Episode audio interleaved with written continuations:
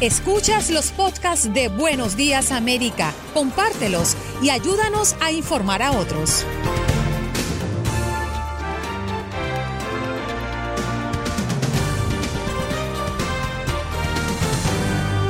Hoy en Buenos Días América vivimos un programa muy emotivo a propósito de que se cumplen 19 años de ese ataque terrorista, uno de los más grandes en la historia de la humanidad, conocido como los ataques del 9-11. Hoy quisimos rendir un homenaje a las personas que perdieron su vida y a los grandes guerreros, los bomberos, que lucharon en esta tragedia.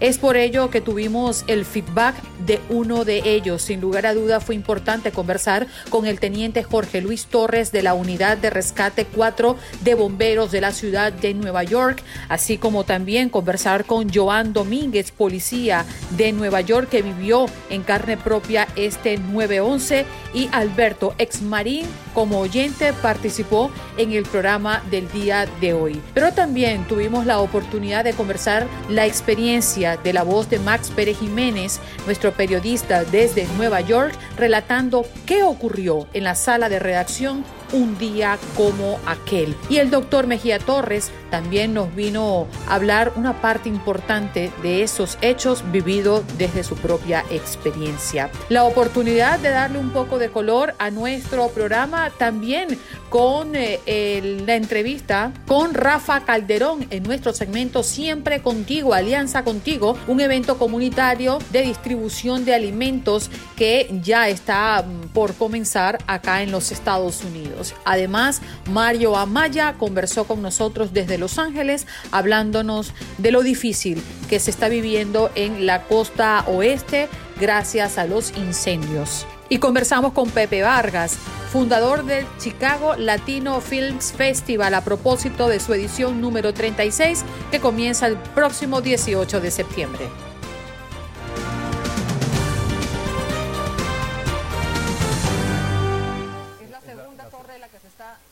Ocurriendo en vivo, está ocurriendo en vivo. La primera torre ya se había caído. Eh, es, y esto este es impresionante. Y esto es definitivamente increíble. Es la segunda torre. Estos son los dos edificios más altos en Nueva York. Hay miles de personas que trabajan en estos dos edificios, en este centro financiero, el centro financiero más importante del mundo. Eh, sabemos, Jorge, desde que los primeros minutos estaban tratando de evacuar a todas las personas que, que se encontraban ahí. Eh, es in- prácticamente imposible evacuar las personas que se encontraban por- en los pisos de arriba del accidente, pero no sabemos si se logró evacuar a todas las personas que estaban en los pisos de abajo. Pero esto, Jorge, un derrumbe de esta magnitud posiblemente afecte no nada más a estos edificios y las personas que estaban ahí, sino a los edificios aledaños por varias cuadras a la redonda. Han desaparecido las Torres Gemelas con este acto terrorista, el centro financiero más importante del mundo, pero sobre todo donde miles de personas trabajan, pasan sus días y miles de, de familiares que en estos momentos han de estar sufriendo sin saber. Bien, ahí escuchábamos la transmisión que en ese momento estaba completamente en vivo, el 11 de septiembre del 2001. 19 hombres secuestraron cuatro aviones comerciales estadounidenses cargados de combustible que se dirigían a varios destinos de la costa oeste. En total, 2.977 personas murieron en esos ataques terroristas en la ciudad de Nueva York, Washington y a las afueras de eh, Chancellorsville, en Pensilvania. El ataque fue orquestado por el líder de Al Qaeda, Osama Bin Laden. Las víctimas del 11 de septiembre todavía hoy lloran a sus seres queridos. En el World Trade Center, en el Bajo Manhattan, 2.753 personas murieron cuando los vuelos secuestrados, el 11 de American Airlines y el 7 de- y el 175 de United Airlines fueron estrellados intencionalmente en las torres norte y sur o murieron como resultado de los atentados. De los que mm, perecieron durante los ataques iniciales y los colapsos posteriores de las torres, 343 eran bomberos de Nueva York, 23 eran policías de la ciudad y 37 eran agentes de la autoridad portuaria. Las víctimas tenían edades comprendidas entre 2 y 85 años, aproximadamente el 75 al 80% de las víctimas eran hombres. En el Pentágono en Washington, 184 personas murieron cuando el vuelo 77 de American Airlines, que había sido secuestrado, se estrelló contra el edificio. Cerca de mm, Chanceville, en Pensilvania, 40 pasajeros y miembros de la tripulación a bordo del vuelo 93 de United Airlines murieron cuando el avión se estrelló contra un campo. Se cree que los secuestradores estrellaron el avión en ese lugar en lugar de su objetivo desconocido después de que los pasajeros y la tripulación intentaron retomar el control de la cubierta del vuelo. Hoy estamos conmemorando a los caídos. Hoy estamos recordando la fecha, una de las fechas más oscuras en la historia de los Estados Unidos, 11 de septiembre. Ya han pasado 19 años de esos ataques terroristas. Algunos datos ya los conocen, se los hemos nombrado en estos minutos y lamentamos ustedes que han perdido a sus seres queridos y sobre todo nuestra gente bonita de Nueva York que padeció intensamente ese imborrable 11 de septiembre del año 2001. A propósito de la fecha, un día como hoy, estamos conmemorando, y no solamente eso, estamos abriendo nuestras líneas telefónicas. Queremos rendir un homenaje a las personas que perdieron su vida y a los grandes guerreros, los bomberos, que lucharon en esta tragedia. ¿Cómo lo recuerda usted? ¿Dónde se encontraba? ¿Y cómo se enteró? De que las Torres Gemelas y todo esto estaba pasando aquel 11 de septiembre.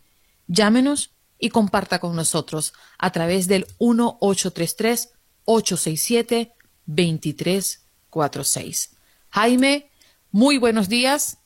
Eres la primera llamada de nuestro programa del día de hoy. Te escuchamos. Muy buenos días, mi Andreina Buenos días a todos.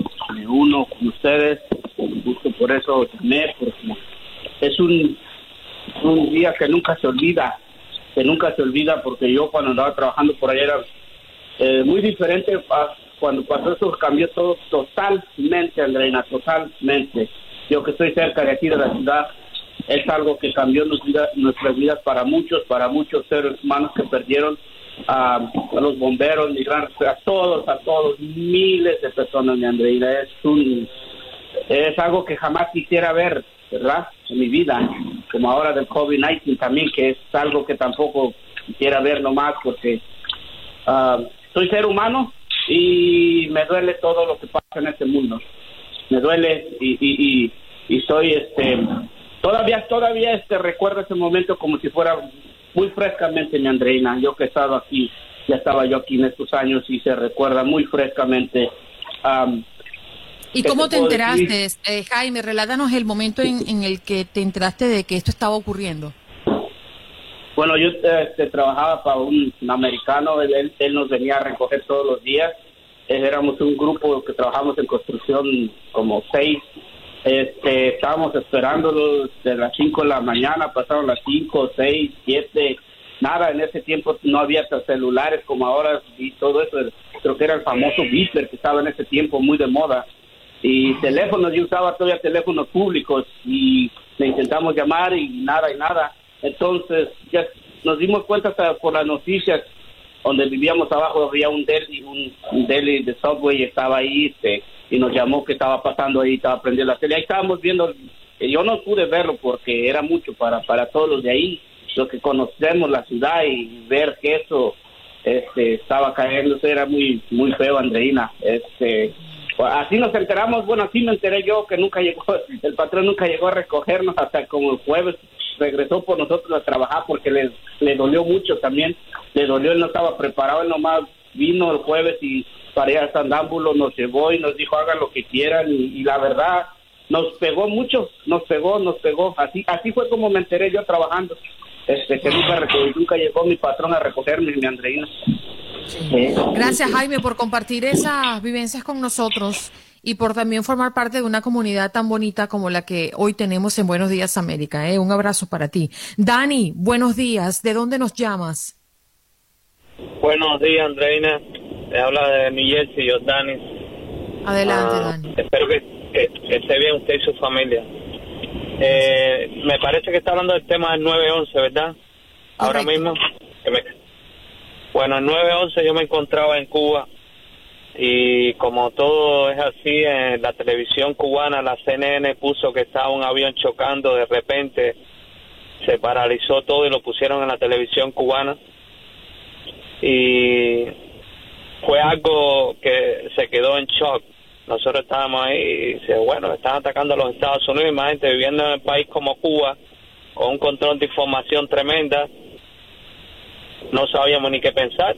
Bueno, aquí fue la tercera guerra mundial, no fue lo que, y el gobierno cubano, bueno, después habló sobre ese tema y todo el mundo se quedó boquiabierto por lo que había pasado en Estados Unidos. Mi hermano ya se encontraba aquí y desde el techo de su casa aquí en, en Park, New Jersey, vio todo. La esposa de él trabajaba en Nueva York en la televisión y, y tuvo que venir caminando. Suspendieron todo el transporte, todo. todo hasta New Jersey vinieron caminando por todo el puente. Y eso fue algo triste para la nación americana, pero como siempre este país se ha recuperado y ha seguido adelante. Que Dios bendiga a Estados Unidos y a todos sus héroes. Muchísimas gracias. Nos unimos a esa a ese reconocimiento, Dani. Reino, adelante, te escuchamos. Días para todos los oyentes. Ese día, Andrina, yo estaba en la casa, una hermana mía me llamó, eh, prende la televisión y prendí la televisión. Cuando yo veo que esa gente se están cayendo, yo duré el día entero llorando. Yo no, yo no podía ver eso. ¿Y dónde te encontrabas, Reino? En el Bronx, en la casa mía, en la casa mía, en el Bronx. Ahí muy cerquita. Sí, ¿Y tienes personas conocidas, familiares que se vieron afectados directamente por estos impactos? Una cuñada mía estaba, trabajaba en el primer piso, escuchó el primer avión, se pudo salir para afuera, se mandó, pero me dice ella que los que estaban en el segundo y en el tercero, amigos de ella, se murieron. Oh my God. Bueno, se salvó de muy poco porque estaba en un piso muy bajo, ¿no? Es que la capacidad de reacción, imagínate, eh, el poder tomar las escaleras, el bajar, toma tiempo. Y la verdad es que eso fue en un abrir y cerrar de ojos. Muchas gracias, Reino, por venir y compartir tu experiencia con nosotros. Hoy estamos conmemorando a los caídos y a todas las personas eh, que formaron parte de alguna manera de este acto un día como hoy, hace 19 años, sucedieron los ataques terroristas más grandes en la historia de la humanidad. ¿Cómo lo vivió usted? ¿Dónde estaba? ¿Cómo se enteró? 1-833-867-2346.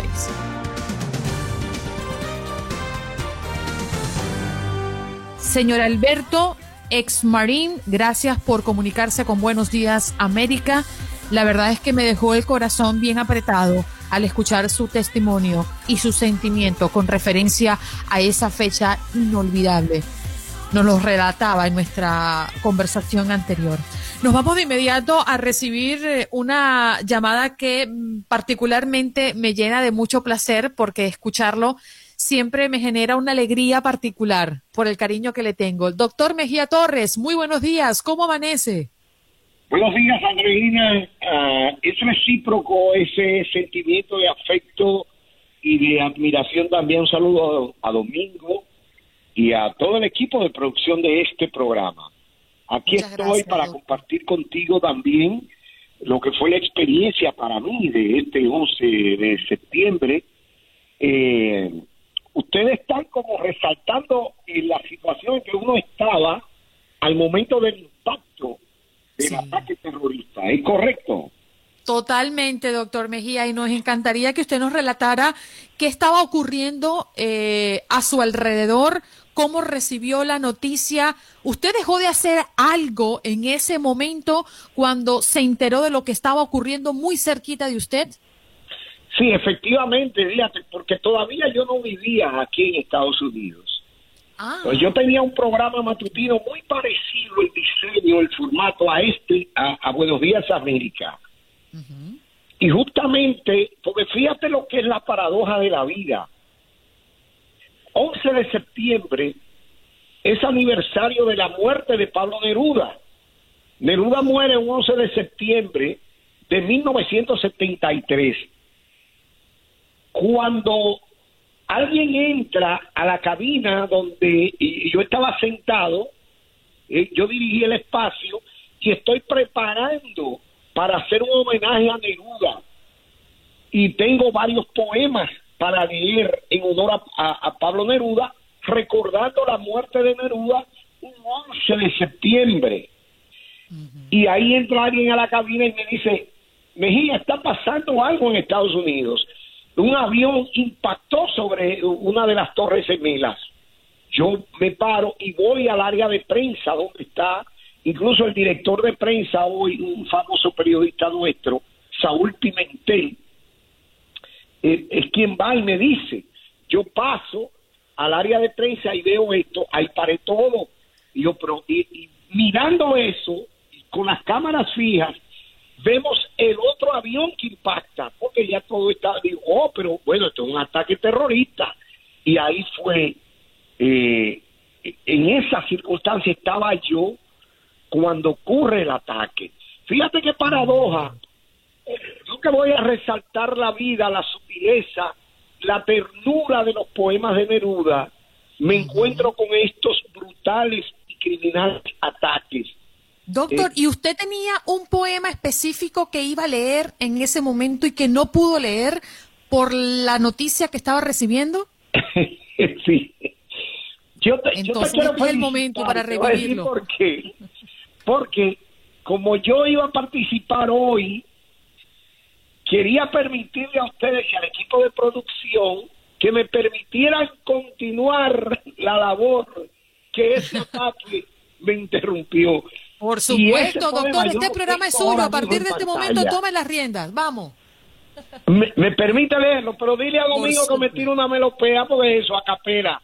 No tiene ah, Perfecto. Mi ahorita está en una situación eh, de producción, pero vaya ah, adelante, ah, doctor. Le escuchamos. Andreina, cuéntame hasta tres. Ok, a la cuenta de tres, mi querido doctor. A la una, a las dos y a las tres. Hoy, 11 de septiembre, aquel poema que me fuera interrumpido de Pablo Neruda, un día como hoy, pero del año 2001, vamos a continuar esa obra a 19 años, 19 años después. El poema es La carta en el camino. Dice, adiós, pero conmigo serás, irás adentro de una gota de, de sangre que circula en mis venas o fuera, peso que me abrace el rostro o cinturón de fuego en mi cintura. Dulce mía, recibe el gran amor que salió de mi vida y que en ti no encontraba territorio, como el explorador perdido en las islas del pan y de la miel. Yo te encontré después de la tormenta. La lluvia lavó el aire y en el agua tus pies, tus dulces pies, brillaban como peces. Adorada, me voy a mis combates, Arañaré la tierra para hacerte una cueva y allí tu capitán te esperará con flores en el lecho. No pienses más, mi dulce, en el tormento que pasó entre nosotros, como un rayo de fósforo dejándonos tal vez su quemadura. La paz llegó también porque regreso, regreso a luchar a mi tierra y como tengo el corazón completo con la parte de sangre que me diste para siempre, y como llevo las manos llenas de tu ser desnudo, mírame, Mírame por el mar que voy radiante, mírame por la noche que navego, porque mar y noche son los ojos tuyos. No he salido de ti cuando me alejo. Ahora voy a contarte. Mi tierra será tuya. Voy a conquistarla no solo para dártela, sino para todos, para todo el pueblo. Saldrá el ladrón de su torre algún día y el invasor será expulsado. Todos los frutos de la vida crecerán en mis manos acostumbrados antes a la pólvora, y sabré acariciar las nuevas flores porque tú me enseñaste la ternura. ¿Qué te parece? Qué belleza, doctor. Qué belleza. Sabré acariciar las nuevas flores porque tú me enseñaste la ternura. Es más, te lo dedico a ti, Andreina. Doctor, qué bonito, qué bonito y oportuno traer esta palabras, ¿no? De, de, Neruda, escritas por ese gran hombre que seguramente más de una persona escuchando este programa el día de hoy revive esos poemas que en algún momento quedaron clavados en nuestras memorias cuando intentamos enamorar y acariciar, ¿no? Quizás con esa ternura de la que usted también habla. Y, y fíjate, yo que estaba en una atmósfera y mentalmente en un ambiente de ternura, todo ese panorama cambió con las imágenes de los ataques a la torre y en lugar de ternura entré en pánico, entré en terror. ¿Cómo nos puede cambiar la vida, doctor? Eh, en, un segundo. Usted ha vivido recientemente momentos em, muy significativos y seguramente se ha puesto a reflexionar más que nunca sobre la vida y la existencia de cada uno de nosotros. ¿Qué nos puede decir? Sí, cómo no. Fíjate, yo estuve debatiéndome entre la vida y la muerte con la cirugía a corazón abierto por tantas horas eh, tu vida está suspendida.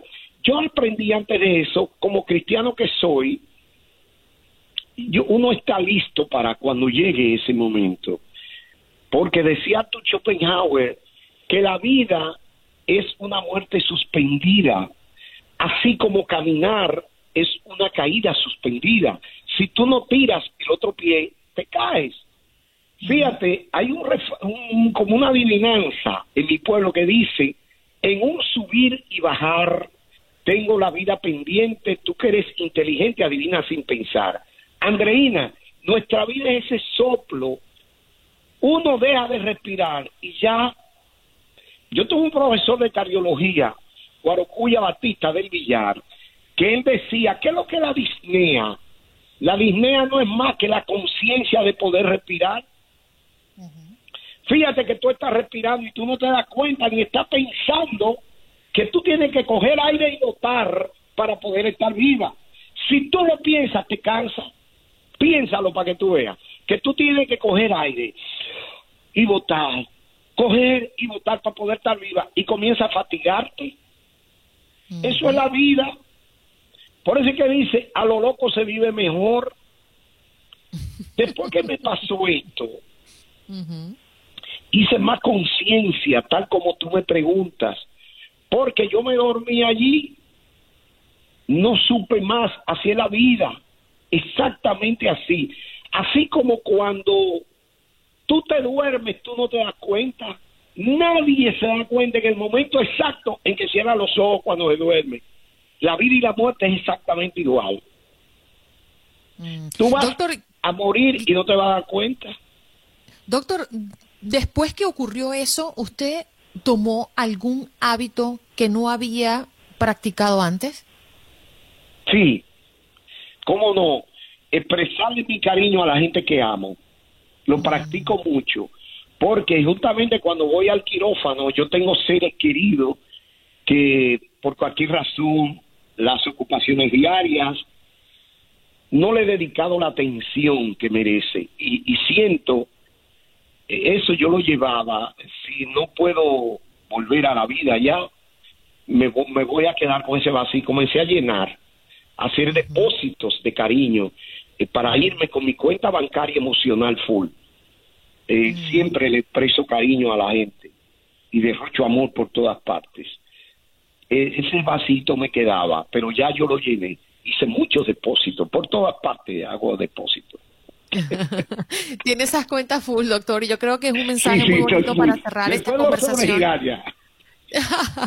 Porque creo que nos pasa más de los que nos imaginamos cuando nos dedicamos al trabajo, cuando llegamos a un país como este, un país sumamente estricto y duro eh, y que no tienes otra opción que trabajar, trabajar y trabajar para sobrevivir a un sistema muy duro, y mm, que no tiene eh, el más mínimo, eh, mm, la, más mínima idea de saber si tú quieres o puedes hacer algo, ¿no?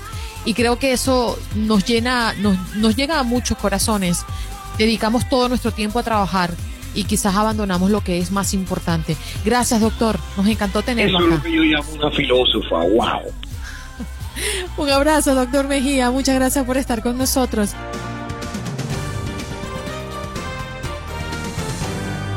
Un día como hoy, hace 19 años, sucedieron estos ataques terroristas, los más grandes en la historia de la humanidad, conocidos como los ataques del 9-11. Buenos días, Max. ¿Cómo amanece hasta el día como hoy? Andreina, ¿cómo está? Buenos días.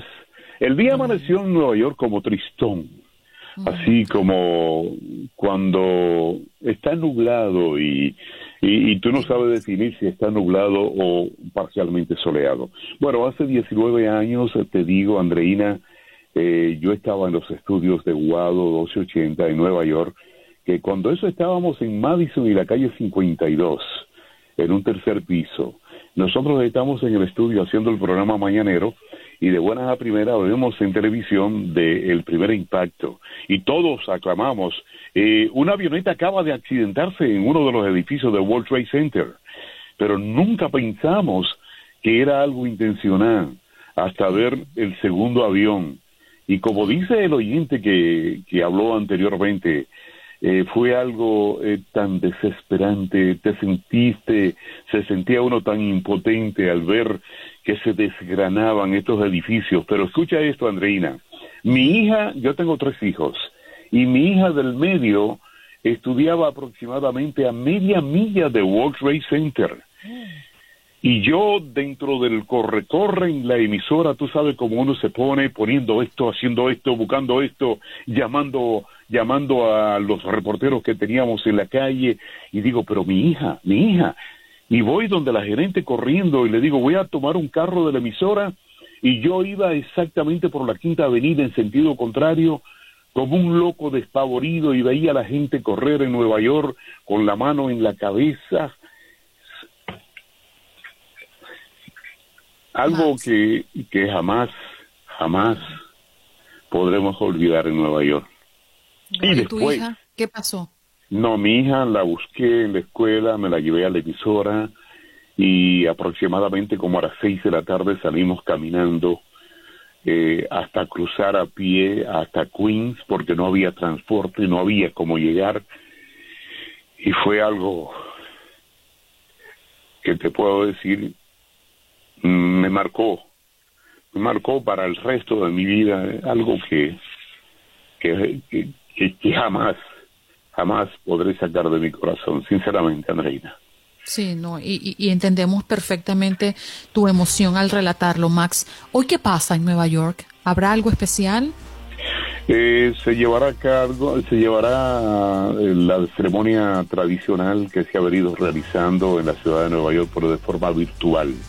Eh, no quieren reunión de personas. Eh, eh, es, una, es una fecha para recordar, es una fecha que yo creo que los niñitos que acaban, acababan de nacer hoy en día que están comprendiendo la realidad de ese hecho que jamás olvidaremos. Nos tenemos que despedir, Max, te abrazamos, ¿eh? Un abrazo. Ya regresamos.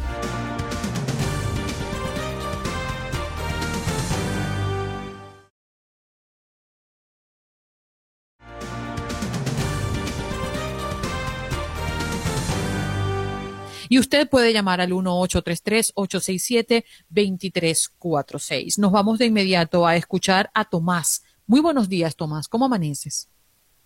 Muy buenos días. Mira, gracias por darme la oportunidad. En ese entonces yo tenía 38 años, tengo 56. Y yo me acuerdo que esa mañana yo llegué de trabajar y me acosté a dormir porque yo trabajaba de noche. sino que no tenía nada de estar durmiendo cuando, bien, está bien, bien dormido cuando entra mi sobrinito y me dice, tío, tío, nos están invadiendo, están invadiendo los Estados Unidos. Y yo me paro, tenía la televisión prendida y exactamente voy viendo cuando entra el segundo avión. Entonces me acuerdo que lo abrazo y le digo, eh, no va a pasar nada, ahorita sale la, la, la Fuerza Aérea de aquí Estados Unidos y va a arrasar a esos hijos de tal por cual, no te preocupes. Pero pasaba, si es que no, no están haciendo nada, ya dice que va a haber otro. Dije, no te preocupes. Entonces, en ese entonces, eh, yo vivía en Cleveland, Texas, y ahí estaba una. Uh, le dije, ahorita vengo, voy a, voy a, este, a, reclutarme, por si algo se necesita. Y fui y ya no me recibieron porque yo tenía 38 años. Okay. Entonces, este, pero lo que después a veces uno se da cuenta de muchas cosas. Eh, mucha gente no lo quiere decir, mucha gente no, pero se da cuenta que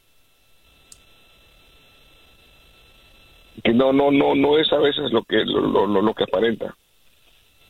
¿Y qué es Porque tu enemigo lo, lo, tienes comiendo en la misma casa y después lo haces. Primero es tu socio y después es tu enemigo. Mm. ¿Eh? Eso. Bien, Tomás. Eh, hay, eh, gracias por hay una tu frase que dice: divide y vencerás. Eso es lo que a mí no me gustó. Mm, fíjate. Gracias, Tomás, por venir y, y, y dar tu opinión. José, muy buenos días. ¿De dónde nos llama José? Hola, hola, buenos días, José. ¿Nos escuchas? Bien, José no nos escucha. Nos vamos con Camilo entonces. Adelante, Camilo. Sí, buenos días. Buenos días. Eh, buenos días, estoy hablando de Las Vegas. Mire, yo tenía unos 45 días de haberme mudado de Nueva York para acá, para Las Vegas. Y todavía no estaba trabajando, estaba... Eh, eh, ese día pues no iba a ir a solicitar empleo, ¿no? Entonces no existían las redes sociales como ahora. No tenía computadora y, yo no sé si todavía estaba, ya estaba en internet, así en área comercial, pero los teléfonos no, no, tenían como ahora que tienen que tienen internet, ¿no? Entonces yo, yo cuando me desperté prendí la radio. En la radio dijeron de que estaban atacando eh, las, el, que había chocado un, avión ahí en, una torre. Entonces pongo la televisión y aparece eh, el del gordo y la flaca. Aparece el gordo de Molina y estaba diciendo que, que, que la Chapeo, una periodista, muy buena periodista que se había, que no sabían de ella, que habían perdido comunicación. No sé si la conoce, ¿no? Claro, de Univisión. Sí, exactamente, en Univisión. Entonces, entonces pusieron en directo, en directo eso y fue cuando yo vi que se impactó el segundo avión en la, segunda torre y, fue cuando comenzó a caerse y yo vi en directo eso en directo que estaba no sé si estaba tirando la gente o se caía o se, se tiraba desde arriba y, y también vi al policía que nunca se supo quién era uno que estaba en la calle apartando a la gente ¿no? Que fue muy, muy comentado y nunca supieron de él. Estuvo apartando, estuvo ayudando mucho ese policía. Y me acuerdo bien perfectamente. Fíjense que cuando yo escuché al señor de Radio Guado, me acordé que él, hablaba allí junto con, con otra, no me acuerdo, otra, otra, una compañera y, tenían el programa de, de la tremenda corte. Y me gustaba escucharla y, y cuando yo vine para Las Vegas, me, me daba pues pesar, ¿no? No escucharla porque aquí no había ese programa. Entonces, eh, pues mire, lo que le iba a decir es que una amiga de, la familia eh, trabajaba donde se, se chequeaba la temperatura en el último piso, la temperatura, el estado del tiempo. Y ella tenía dos días de no asistir porque estaba enferma. Y esa gente, y esa gente murió, ¿no? Los que estaban ahí, todos murieron. Sí, Camilo, definitivamente. Ya lo escuchábamos, de hecho, de un oyente que anteriormente llamó y lo relató prácticamente como tú lo indicabas. Muchas gracias, Camilo. Nos vamos con Graciela. Graciela, buenos días. ¿De dónde nos llamas? Buenos días, estoy llamando de New Jersey. Adelante. Mire, yo tengo de esa fecha dos memorias. La primera es que yo trabajaba en la municipalidad del pueblo, entonces cuando esto pasa, eh, no sé cómo ahí el personal encontraron una televisión, la pusieron y el único canal que andaba era el 41. Entonces, como yo era la, primera, la única persona que hablaba español, me llevaron ahí y dice, ¿qué dice? ¿Qué pasa? Digo, yo no sé, parece un accidente. Bueno, y eso fue así un tumulto y yo la única persona que pude decirles lo que más o menos estaba pasando. Y después, paralelo a eso, mi hijo que todavía trabaja en Nueva York, él está todos los días a las seis de la mañana en Nueva York porque hace aire acondicionado industrial, en esa época, este, él eh, la noche anterior trabajó en las Torres Gemelas hasta más tarde para poder terminar un trabajo y así no ir el día 11. Entonces cuando llega a Nueva York ve todo cerrado, llama a la compañía y dice algo ha pasado, volvete a la casa. Así que él tuvo que ir hasta no sé dónde, upstate New York, para poder tomar una ruta para poder volver a New Jersey, porque estaba todo cortado. Así es que él le volvió de Nueva, de Nueva York casi como si hubiera sido un día de trabajo, porque no podía volver. Y a todo esto la esposa, que tenía mi nieta, que acaba de cumplir 19 años, tenía 20 días, no se podía comunicar con él. Entonces no me quería decir que no se podía comunicar y escuchó las torres gemelas y como ella no, en ese momento parece que no se dio cuenta que él había terminado el trabajo ahí, así que él no fue, pero si él no hubiera terminado el trabajo, él hubiera tenido que estar en las Torres Gemelas ese día. Pero bueno, Gracias, Graciela, por relatarlo. ¿eh? las historias, eh, es que esa, eso no se olvida, ¿no? Momentos tan impactantes. A ver, Damián, ¿de dónde nos llamas? Buenos días. Muy buenos días, yo hablo de Houston, Texas. gracias por aceptar mi llamada. Eh, mi hijo menor nació en septiembre 8 yo estaba, yo tenía unas, unos días de, libres de, del trabajo para ayudar ahí en la casa y yo estaba viendo televisión y de repente interrumpieron el programa y, pasaron el ataque terrorista y, después el segundo.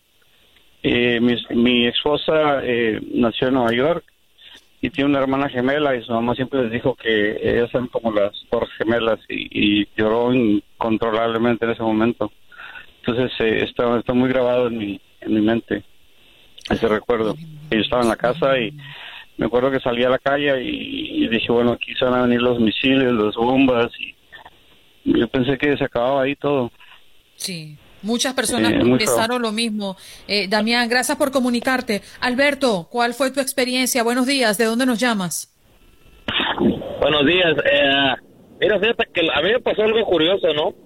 yo, estaba, yo estaba en casa cortando mi, mi césped y, y entré a, a, tomarme un vaso de agua y de repente que veo los aviones y, estaba la tele, la tele prendida, los aviones y que se impacta el primero, pero el volumen estaba completamente abajo. Yo no escuché nada, nada más lo vi, me quedé viendo y dije, no, es una promoción de algo y me regresé a cortar mi pasto.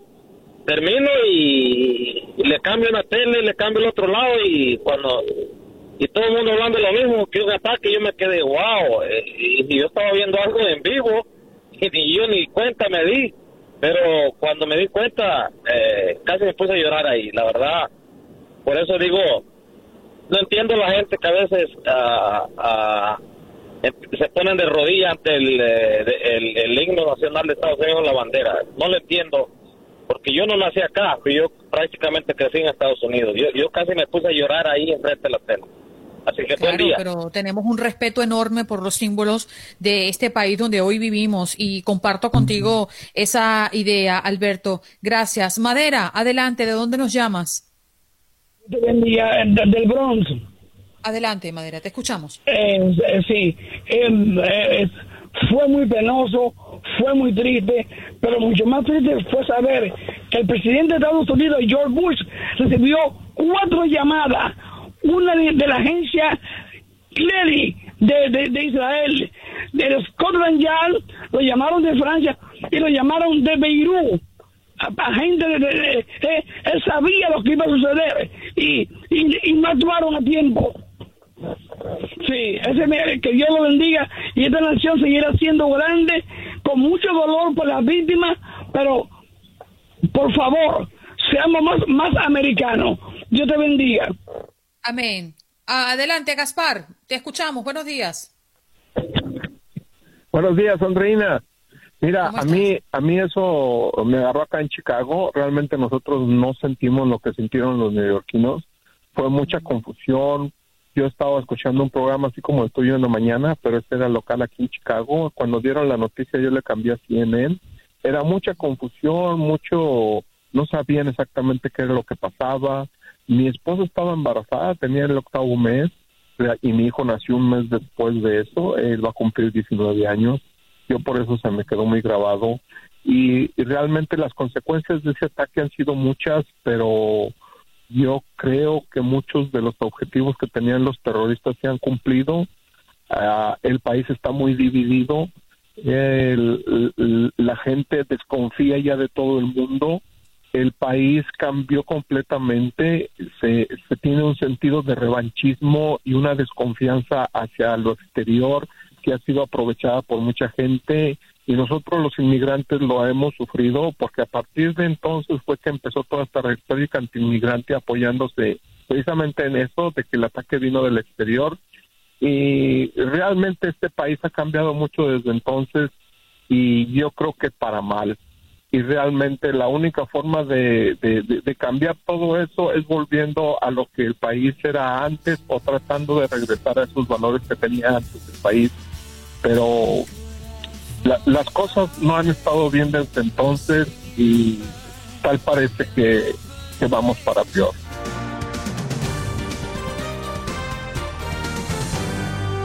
nos vamos de inmediato eh, a esta hora para Los Ángeles, porque ya tenemos a nuestro compañero y amigo Mario Amaya, productor y talento del programa Mi Raza, Tu Liga. ¿Cómo estás, Mario? ¿Cómo amaneces el día de hoy? Mírenlo, mírenlo. Sí, con gorrito. Viernes de gorra con Mario Amaya. Desde allá, desde el otro lado del país. Así es, muchachos, ¿cómo están? Muy buenos días. Yo quisiera darle muy buenas noticias, pero lamentablemente los incendios pues están a la orden del día, descontrolados. Y pues la verdad, ahí cerca de mi casa se pueden ver las llamas de estos incendios que pues están afectando ya las comunidades de Duarte, de Monrovia, de Azusa, todas esas áreas pues allá lamentablemente pues están siendo muy pero muy afectadas, las llamas se pueden ver eh, increíble, es impresionante lo que, lo que se está viviendo aquí en el sur de California, muchachos. Mario, ¿podríamos definir la situación como que está evolucionando eh, desfavorablemente? Es decir, el, el, el calor, las llamas están provocando más daño o se está deteniendo o cuál es la situación? La verdad, este muchachos, el clima no está ayudando muchísimo. Eh, lo que es el departamento de bomberos está teniendo demasiado trabajo los muchachos. Em, y la verdad sí es, es, incontrolable en estos momentos. Por ejemplo, el que está aquí cerca de la casa, que es en el área de Azusa, en las montañas de San Gabriel, solamente se ha podido controlar un 6% y se puede ver la verdad de las llamas increíbles, pero sí está descontrolado. El clima no está ayudando, eh, tampoco este, lo que es...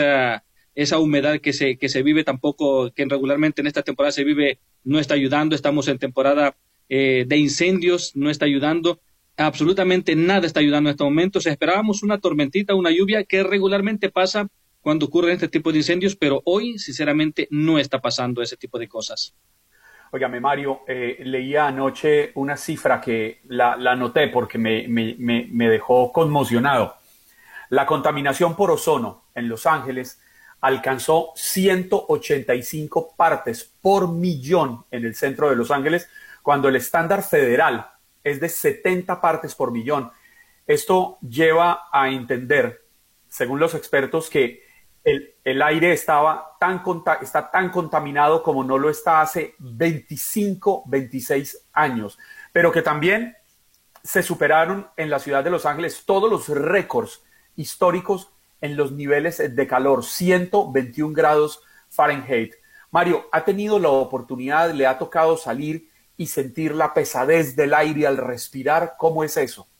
Sí, este, la verdad es, es complicado, ¿eh? Cuando tú sales, eh, pues, inclusive en la casa, porque aunque tú la cierres, eh, por alguna parte se tiene que meter el humo, se siente, ya cuando sales, creo que la ropa te huele ya a humo, pero sí es muy, muy pesado el ambiente cuesta respirar, por ejemplo, las personas que tienen problemas respiratorios como bronquitis, que pueden ya tener alguna gripe o pues asma o, lo que son los problemas respiratorios pulmonares, están teniendo demasiados problemas para respirar. Por ejemplo, en mi caso, allí en mi casa, que está cerca de los incendios, sí puedo ver ya de que sí hay que utilizar un poquito más ciertos medicamentos que regularmente se utilizan para cuando tienes asma, porque si es muy, pero muy pesado el ambiente, sí te cuesta respirar, la verdad, muy, pero muy, muy pesado, este, el aire se siente, respiras, eh, pues los autos aparecen llenos de ceniza y alcanzas a sentir, ¿no? Este, ese humo a cualquier hora, en cualquier momento, estás dormido, la garganta, inclusive yo siento dolor de garganta el día de hoy y no es a consecuencia del coronavirus, sino a consecuencia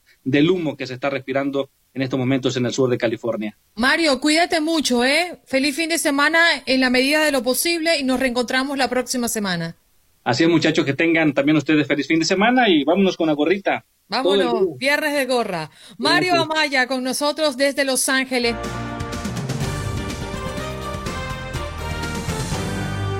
Inmediato a conectar con el teniente Jorge Luis Torres de la Unidad de Rescate 4 de Bomberos de la ciudad de Nueva York. Él estuvo allí y viene a contarnos su relato, viene a revivir lamentablemente momentos muy difíciles en esta nación. Teniente, agradecemos su tiempo, sus minutos para toda la audiencia de Buenos Días América de costa a costa. Buenos días, ¿cómo están todos? Muy bien. Eh, lo primero que se me viene a la mente es preguntarle, después de 19 años, ¿usted visualiza esos hechos de manera diferente? Eh, en realidad, sí, porque las cosas han cambiado un poco. Ya los, niños que eran pequeñitos ya son adultos. Son 19 años que con este sufrimiento y cada año tenemos que despertarnos este día y, recordarnos de nuevo. Um, da una tristeza. Hoy es un día muy, muy, uh, muy, triste para mí, pero a la misma vez estoy viendo los, los, los hijos los familiares, amigos míos que han muerto creciendo y es, em, es un orgullo estar aquí. Teniente Torres, usted se preparó, se entrenó para salvar vidas y aquel día lamentablemente se perdieron miles. Me imagino que el alma queda destrozada de saber que los se hicieron, pero no pudieron llegar a consolidarse. Bueno, en ese día eh, yo afortunadamente también quedé enterrado en la segunda edificio Tower que cayó, pero rápidamente eh, nos dimos de cuenta que era algo eh, demasiado grande y esas cuatro horas después fueron fueron locas, sinceramente, fueron que eh, nadie sabía dónde estábamos parados, no sabíamos que, eh, sabíamos que el edificio había derrumbado, pero no podíamos escuchar nada, no podíamos ver bien, eh, eh, fue unas cuatro horas de puro terror. ¿Cómo se entera? ¿Cómo le hacen el llamado? ¿Qué es lo primero que ve y toma conciencia de lo que estaba pasando? ¿Podría relatarnos un poco eso? Bueno, desde el principio, cuando uno entra al departamento de bomberos, uno se entrenan que si hay un recall, que nos llaman a todos, no es necesariamente necesario que alguien te llame por teléfono. Tú de un evento que está pasando así de grande, todo el mundo responde. Y eso es lo que hice yo y muchos de mis compañeros. Afortunadamente, muchos de mis compañeros murieron. Ah, de los 343, conocía como 71 que murieron ese día. Y siguen muriendo hoy en día por los efectos eh, secundarios de respiración ah, y lo que está pasando hoy en día. Hasta hoy en día todavía hay muchos que están enfermos. Teniente, ¿sigue usted como bombero activo? Sí, yo trabajo esta noche 24 horas, empiezo a las 6 de la noche. Me paso el día con los familiares hoy y, y trabajo por 24 horas. ¿Y alguna vez a lo largo de estos 19 años pensó en retirarse marcado por los recuerdos de ese fatídico 9-11? 19 años llevo pensándolo. Eh, no, no es algo que me afectó a mí, me afectó a mi familia eh, eh, tremendamente, a todo el mundo me afectó. Entonces, yo pienso cada año que, que es mi último año y sigo para adelante. Teniente, si yo le pido una fotografía que marcó ese día para usted, ¿cuál sería?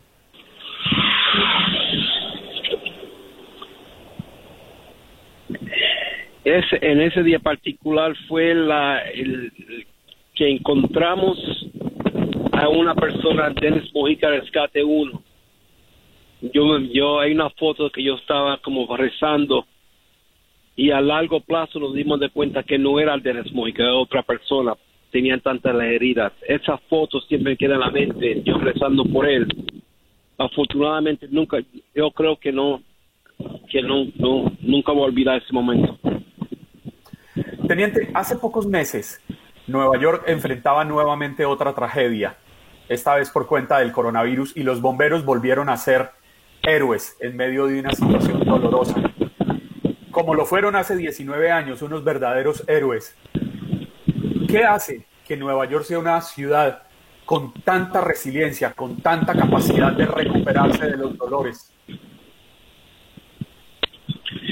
Bueno, es una buena pregunta. Si pudiera saber cómo lo hace, lo escribo en un libro. Pero en yo, yo trabajo en Queens, New York, que fue bien afectada por coronavirus.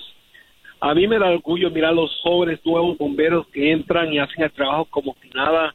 Um, you know, eh, bajan la cabeza y sí hacen su trabajo y nada más. Y es, es, un departamento que, que me da mucho orgullo estar, parte de esto. Teniente, si me permite, nos queda muy poquito tiempo, pero quisiera ser la voz de las personas que han llamado a este programa y han reconocido la labor de ustedes. Quiero decirle y transmítaselo a sus compañeros el día de hoy que se tienen un homenaje muy especial. Estamos muy agradecidos con usted y con todo el cuerpo de bomberos. Sin ustedes, hoy estaríamos contando más vidas perdidas en esa tragedia. Gracias por caminar siempre derecho hacia los momentos más trágicos de la vida de nuestra gente, mientras que la gente sale en dirección contraria porque le teme a la tragedia. Ustedes le hacen frente y ponen sus propias vidas en peligro por salvar las nuestras. Gracias, teniente. Gracias por esas palabras dulces. Muchas gracias. Muy amable. Sabemos que hoy tiene, eh, teniente, una actividad, ¿verdad? Sí, en este momento estoy afuera de la actividad. Ah, no, está bien, tranquila. Y, lo, y lo valoramos muchísimo. No sabe cuánto nos llenó tenerlo aquí. Lo liberamos para que vaya entonces a su actividad. Ok, gracias, señora. Que pasen un buen día y, que, pasen, que pasen todo bien. Bye. Bye, gracias. Teniente Jorge Luis Torres, de la Unidad de Rescate 4 de Bomberos de la ciudad de Nueva York, relatándonos lo que vivió en ese momento. Wow, eh, a mí se me, se me paraliza el corazón le rompe a uno todo, Andreina, le fragmenta a uno el alma en pedazos. Eh, hombres, mujeres que murieron tratando de rescatar otros hombres y otras mujeres, unos héroes. Es que eso es lo que yo realmente me viene a la cabeza, ¿no? Nos pasa algo similar y corremos en contra y ellos van hacia adelante, es lo que más admiro de los bomberos y de las personas que sirven a nuestra comunidad. Por eso es que ellos tienen mucho valor entre nosotros. Hacemos pausa, ya regresamos.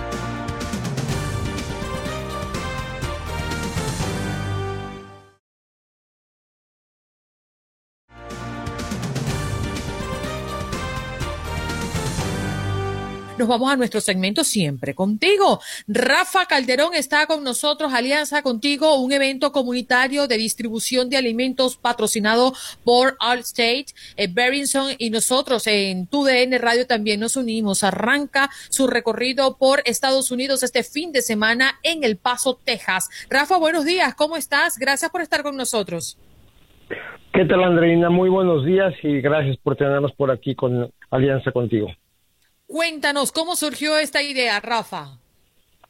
Fíjate que surge a raíz de estas circunstancias que vivimos a través de, la pandemia, eh, darnos cuenta de que las circunstancias estábamos eh, positivamente para transformar algo, ya que teníamos programado nuestro tour, que normalmente incluye todo lo que es fútbol, se aprovechó y entre todo el grupo se, se toman diferentes puntos de vista y aprovechar y verlo esto más como una oportunidad para que junto con la uh, comunidad pudiéramos apoyar eh, a esta comunidad futbolística que siempre nos ha tenido, eh, por suerte, apoyando y en primera instancia, pues para regresarle a, a toda esta familia futbolística algún apoyo, ¿no? Y aparte este evento es para ellos, con ellos porque van a poder participar eh, y de esa manera creo que es una situación comunitaria y aprovechar que eh, como comunidad latina podemos hacer algo interesante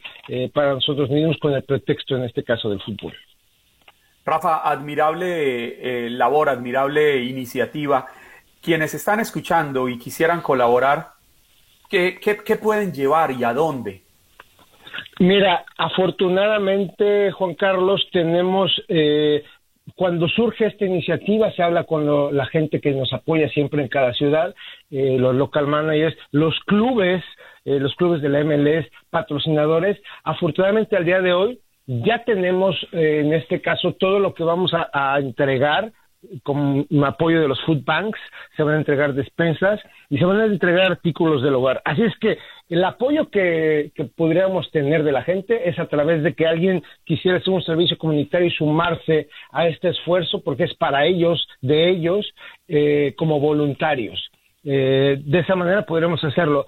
Y el que por el lado de que quisiera recibir este beneficio del food bank, de las despensas o los artículos del hogar, únicamente es Inscribirse sería ideal para entrar en alianzafutbol.com, ahí te puedes inscribir fácilmente, no tiene ningún costo, al igual que los, eh, en este caso los voluntarios, y si no asistir ahí mismo en alianzafutbol.com, están todos los días, lugares y fechas donde vamos a estar, que el tour arranca este fin de semana.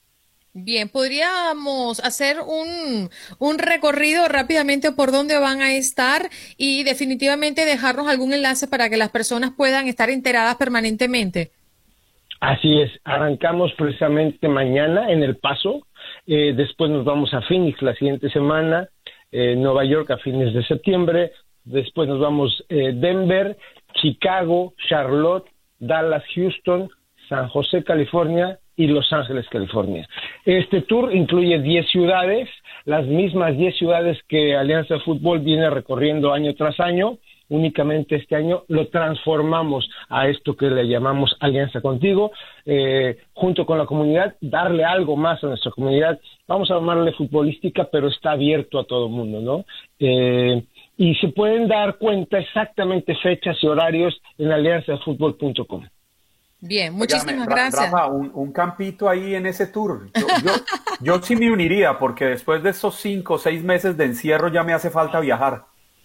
No, pues Juan Carlos, estarían más que bienvenidos, nos daría mucho gusto tenerlos, que se dieran cuenta de cómo realmente nuestra comunidad eh, hispana, nuestra comunidad latina, la comunidad en este caso deportiva, futbolística, siempre está eh, dispuesta a ayudar, a cooperar. Y pues encantados que ustedes estén por ahí y que pronto en el 2021 regresamos con la misma fuerza eh, ya con los eventos deportivos. Y por qué no verlos a ambos, Andreina y a ti, en la cancha, porque a, raíz de ustedes, de TUDN, tenemos el apoyo de TUDN Femenil, a ver, torneo de mujeres, y Juan Carlos, pues tú a través de All State Sueño Alianza podrás estar también por ahí. Yo participaría, pero con una condición, una condición, Rafa, que, que hagamos equipos mixtos, ¿no?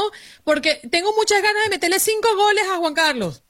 Ah, bueno, entonces ya quiere decir, Andreina, tú eres delantera, Juan Carlos, eres arquero. Lo hacemos. Y si no, este, eh, armamos lo que llamamos una cáscara sin problema y seguramente nos vamos a divertir. Lo que llamamos en nuestro pueblo una caimanera. E, ¿En tu país cómo se le llama, Juan Carlos? Eh, ¿Ese es el, partido callejero? Sí, exacto. Un picadito. Un picadito, vámonos. un picadito. Eso me suena a comida, ya se me abrió el apetito. Rafa, gracias por estar con nosotros. Andreina, Juan Carlos, les agradezco y los esperamos a todos en Alianza contigo. Muy bien, Rafa Calderón, nuestro segmento siempre contigo hablando de este evento maravilloso para toda la comunidad.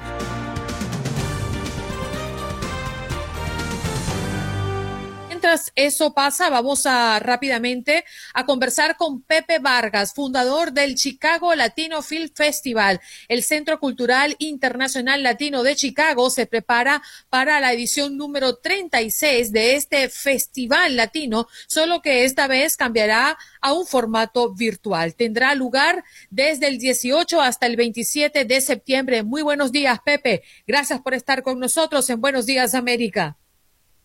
Gracias, igualmente espero que tengan un buen día. Acá está medio lluvioso en Chicago y es, diferente al martes 19, al martes 9 del 2001, cuando llevaban a mis hijos para la escuela. En fin, esa es la vida, ya sucedió, estamos acá, recordamos y seguimos para adelante y yo pues estoy lleno de vida con un proyecto muy interesante que es compartir lo que somos nosotros a través del cine, lo que es la familia latina, que es una familia multinacional con muchas razas, muchas lenguas y nosotros celebramos La diferencia es que existen entre todos estos países en esta familia, porque esa diferencia es lo que los hace fuertes. En esa gran diversidad encontramos una profunda riqueza y el cine pues es un arma muy importante que nos permite a nosotros decir esto es lo que somos, tienen que mirarnos de acuerdo a lo que somos, no de acuerdo a lo que cree que somos, o sea, los estereotipos. Eso lo venimos haciendo por 36 años. Lamentablemente este año pues no se pudo hacer en la primavera y estuvimos a la expectativa y la gente siempre quería cuándo, cuándo y cuándo. La respuesta es no se puede y todavía no se puede, no es viable ir a los teatros eh, aunque están abiertos, ellos pueden subsistir con un mínimo de, de, personas que tengan allí. A nosotros no, necesitamos por lo menos tener un 50% para que justifique la cantidad de gastos que implica montar un festival de esta naturaleza.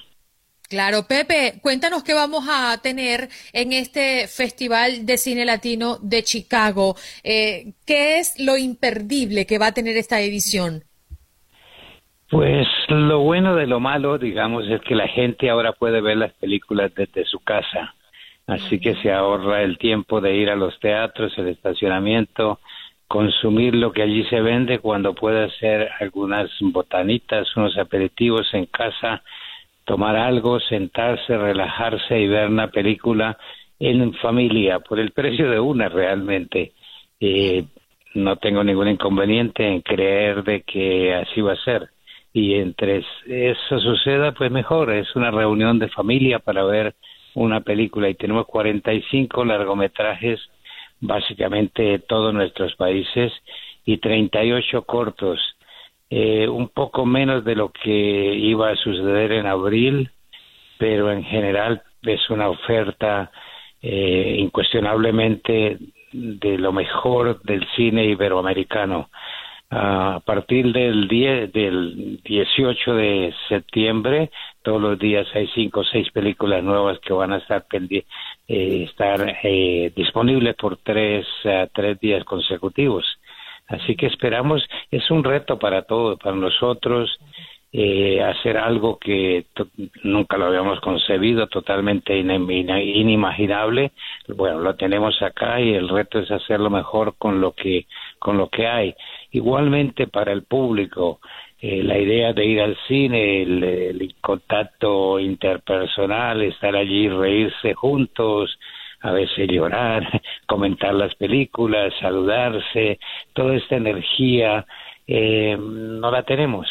Existe la alternativa de, bueno, estar en casa, exhortamos a la gente cuando vea las películas, las comente no solamente con la familia, sino ah, es una oportunidad para contactarse con otros amigos, parientes de otras casas, eh, de otras partes del estado de Illinois. Es, eh, es algo que tenemos que limitar al estado de Illinois por cuestiones financieras, no nuestras, sino de los distribuidores y los agentes de venta que manejan las películas. Nos obligan a limitarla al estado de, de, Illinois.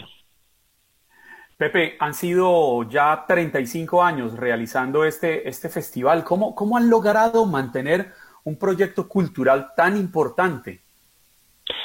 Es muy difícil, es bastante complejo, trabajamos con fondos muy limitados, pero tenemos dentro de nosotros el compromiso ah, serio y yo iría más adelante sagrado de hacer algo para compartir nuestra cultura y, usar el cine como un arma de defensa contra la discriminación, eso de que te miran de arriba para abajo y te creen menos. Entonces, ¿cómo nos defendemos? Si nos defendemos de una manera pacífica, creando conciencia de que no, no somos lo que creen que somos, somos algo más, gente con mucho talento. Y, y eso es lo que el cine nos permite. Y pues lo venimos haciendo porque sabemos que tenemos algo que es importante, que es bueno y además es necesario compartirlo para beneficio de todos. Y siempre hemos logrado, ¿no? El apoyo del público es algo que nos ha permitido llegar a estas alturas. Algún apoyo corporativo, muy poco apoyo del gobierno en términos financieros, pero cuando ponemos todos juntos el objetivo de brindar lo mejor de lo nuestro, lo hemos cumplido efectivamente por 35 años y este no sería la excepción. Tenemos como regla y algo que es de mucha seriedad para nosotros el compromiso inevitable de cada vez hacer el festival mejor. Y de hecho, del festival nació toda una programación multilatina a través de todo el año. Hacemos teatro, shows de comedia, muchos conciertos de mucha música clásica y también popular. Así que de ahí nació un poco la idea del centro internacional. Vivimos con el sueño de eventualmente construir la Meca. Digo la Meca porque va a ser una cosa espectacularmente grande, un Kennedy Center pero latino en Chicago que nos permita alojar y compartir nuestra cultura. Y no no no entre nosotros sino además de entre nosotros entre absolutamente todos. Eh, eso es una aspiración, es un sueño proyecto que estamos moviendo. La semilla está plantada, no depende de mí, depende de todos, de los latinos y no latinos que querramos tener una ciudad mejor y aspiremos igualmente a vivir dentro de una sociedad que es más aceptable y solidaria. Mm. Pepe, para cerrar esta conversación, además, qué, divino saber que tenemos una alternativa, aun y cuando no podemos ir a los teatros, de no perdernos de esa cultura, de no perdernos de ese arte que es el teatro. Eh, yo debo confesar, prefiero el teatro que el cine, pero muy, algo muy personal. ¿Dónde podemos conectarnos para ver esta maravilla? Es muy fácil, todo lo encontrarán metiéndose a nuestro website Chicago Latino Film Festival.org. Ahí encuentran absolutamente todo, Chicago Latino Film Festival.org. Toda la programación, la forma de comprar los boletos, tendremos algunas charlas con algunos directores, en fin, la energía sigue, el proyecto sigue, la respuesta del público determina que el futuro de lo que nosotros hacemos. Estamos listos básicamente ya a una semana casi de, lanzar el festival y tener una maratón de 10 días. Sí, muchísimas gracias eh, a Pepe, Pepe Vargas, fundador del Chicago Latino Film Festival, que muy gustosamente vino por acá, por Buenos Días América, para conversar de lo que ya a partir del próximo 18 de septiembre tendremos listo para disfrutar a través del Festival de Cine Latino de Chicago en su edición número 36.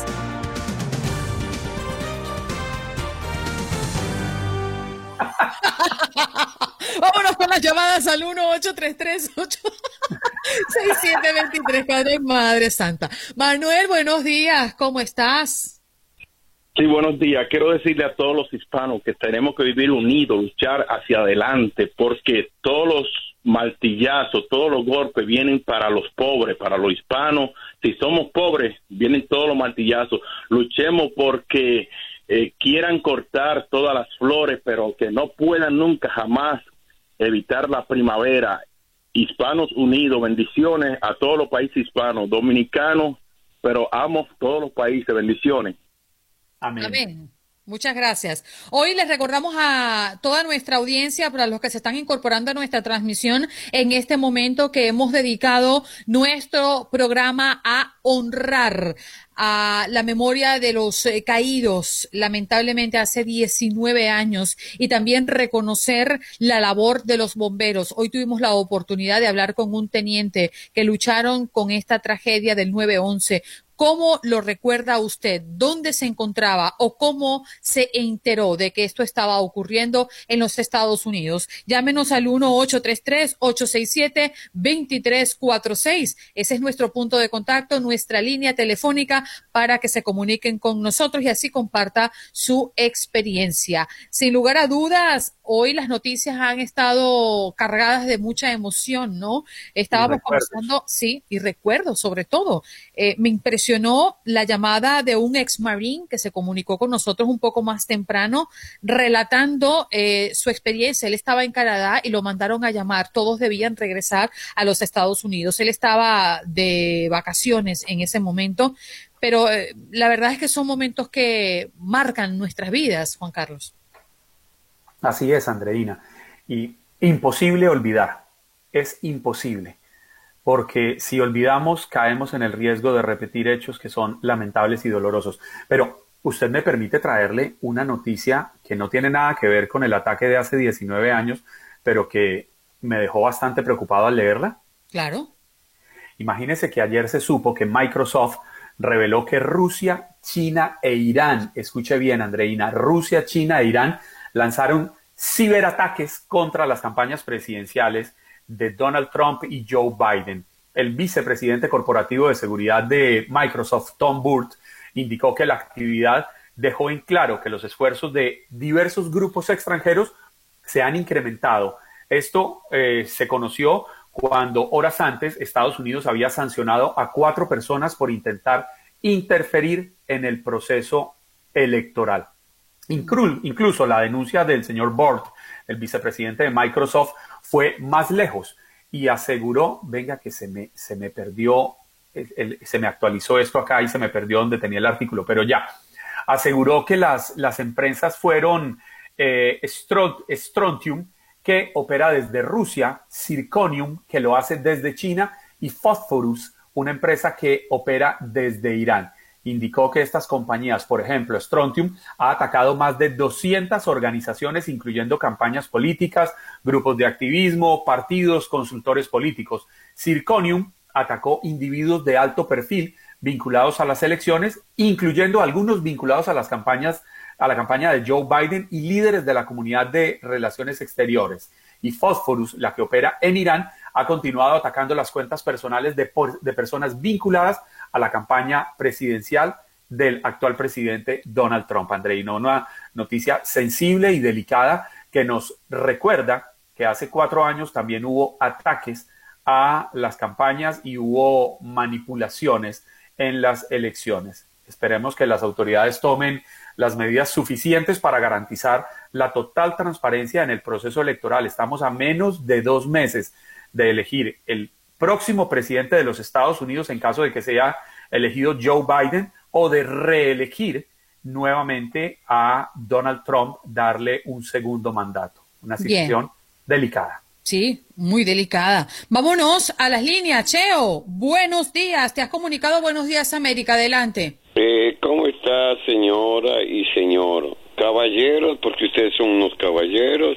Y pero mire, los mismos consecuencias que tenemos es que eh, todos los ciudadanos votan por los mismos eh, adefesios, como se les dice. Los señores políticos de 30 años. Eso se llama dictadura, se llama desobediencia a la ley. Dictadura de que, mire, ahí está el congresista el José Serrano, eh, Churayuma, están los los de los domini, los perdón, los los de Florida, señorita, eso no se merece. Eso, eso es, mire, eso todo el mundo critica que Maduro, que Cuba, la dictadura mismo existe aquí. Ya. Con... Mm. Se nos fue, Cheo. Vámonos, tenemos a más personas en la línea telefónica 1-833-867-2346. Eh, tenemos poco tiempo. María, adelante, te escuchamos. Bueno, si queda otra persona, si queda otra persona que dijo que no le dijeran parcero al colombiano. Está muy fea esa palabra, díganle Juan Valdés. O Grupo Nicho, otra palabra, pero no parcero. Yo trabajé 30 años en el World Trade Center y en febrero del año yo me retiré. Perdí 26 compañeros de trabajo. Y en, y en marzo el jefe de personal me dijo que si yo quería volver a trabajar part-time, yo volvería, pero no me tocó. Muy triste. Yo siempre este día lloro por mis compañeros de trabajo. Bien, gracias por comunicarte con nosotros, María. Nos imaginamos, eh, la verdad, el imaginarnos el, el, el, momento, ¿no? Y la pérdida de seres queridos, seres valiosos a nuestro alrededor, es como una pesadilla, Juan Carlos. Así es, Andreina. Yo, yo recuerdo, ¿sabe? Eh, ahorita oyendo a todas las personas eh, opinar sobre el tema del día, si a mí no me falla la memoria, mi mamá estaba en Nueva York eh, por aquella época y por alguna razón tuvo que adelantar el viaje y el día anterior se regresó de Nueva York a Venezuela porque allá vivían. No te escucho, Mingo. ¿Qué nos dices? A ver. Sí, tenemos a Joan. Joan em, se comunicó con nosotros, es Joan Domínguez, eh, policía de Nueva York, y quiere contarnos lo que marcó para él esa fecha en el ejercicio. Joan, muchísimas gracias por comunicarte con Buenos Días América. Adelante. Buenos días, Andreina. ¿Cómo estás? Muy bien. ¿Cómo recuerdas esas fechas? Eh, eh, ¿Qué te tocó? ¿Cómo eh, te enteraste de que esto estaba pasando en la ciudad donde tú trabajabas para la policía, que además estás vigente en el cargo? Sí, perfecto. muchísimas gracias. Primero que todo, saludar a Juan Carlos también de la mesa de trabajo tuya.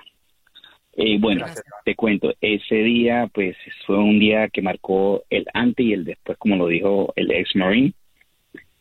Para nosotros fue un golpe muy duro, ese día, como regularmente, llegar a trabajar, llegar a, laborar, ¿no? A labores cotidianas. Nunca pensamos en qué iba a suceder, en qué iba a pasar ese trágico 911. Eh, recibimos una llamada, pensábamos que era un helicóptero que había estrellado la, la Torre Gemela por accidente.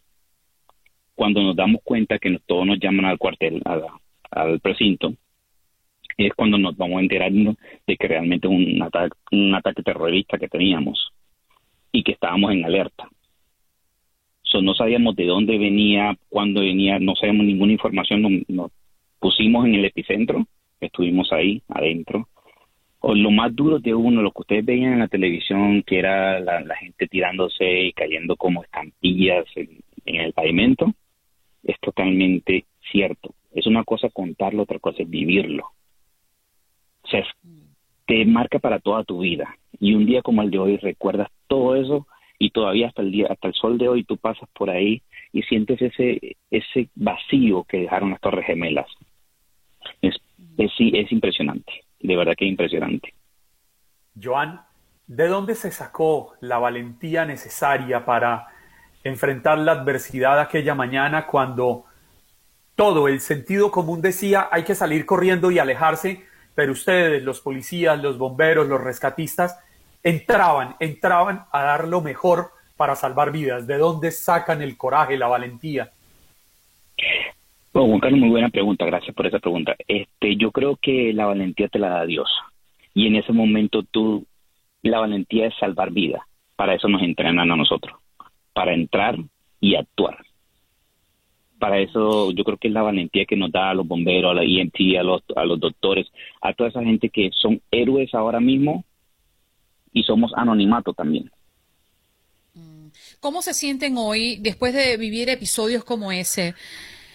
Porque hoy sabemos la situación que hay con la policía en este país y con sectores del país mucho más puntuales. Nosotros creemos, la mayoría creemos en su trabajo y lo valoramos pero también entendemos que ustedes se encuentran en una encrucijada emocional al ver cómo lo juzgan hoy por hoy. Joan. Sí, sí, Andreina, es cierto lo que dices. Eh, ¿Cómo te dirá? Eh, somos héroes y no somos héroes. Porque cuando tú coges una llamada 911, tú tienes que responderla, no tal vez no eficazmente como lo hacíamos antes, porque nos recibimos el respaldo, a veces nos escupen, a veces nos gritan, nos dicen de todo, pero es nuestro trabajo y no podemos decir nada, ¿sí me entiendes? Entonces, pues es muy difícil enfrentar algo así como lo que estamos pasando hoy en día. Nunca se ha visto en ninguna parte de los Estados Unidos que la policía no tuviera tanto poder como, tiene, como no la tiene ahora, ni el respaldo. nos queda 30 segundos y quiero dártelos a ti. Quiero que le hables a la audiencia, que le hables a la gente que está muy disgustada una parte con la policía. Estoy hablando de Nueva York. Estamos hablando con Joan Domínguez, policía desde Nueva York. ¿Qué quieres decirle a la comunidad? Quiero exhortarlos a que realmente crean en nosotros. Quiero exhortarlos a que realmente sepan que nosotros estamos ahí para ayudarlos. Que hay un grupito malo, sí es cierto. No lo voy a negar, como en todo trabajo pero hay más buenos que malos. Y yo quiero que ustedes crean en nosotros, que somos su gente, nosotros también tenemos vida, tenemos familias y también creemos en todo lo que ustedes hacen. Lo mismo que ustedes hacen, lo hacemos nosotros. Qué buenas palabras para cerrar un programa tan emotivo como este. Joan Domínguez, policía de Nueva York, gracias por estar con nosotros. Juan Carlos, mañana es sábado y no estaremos, pero hasta el próximo lunes. Nos vemos aquí, Andreina, el próximo lunes. A todos ustedes, gracias por recibirnos en sus casas. Ya saben que la cita es el lunes 12, 13, 14 de septiembre aquí en Buenos Días América, su show matutino de TUDN Radio de la cadena Univisión. Y recuerden, hoy 9 de septiembre, 11 de septiembre, perdón, quien no conoce la historia está condenado a repetirla. Chao.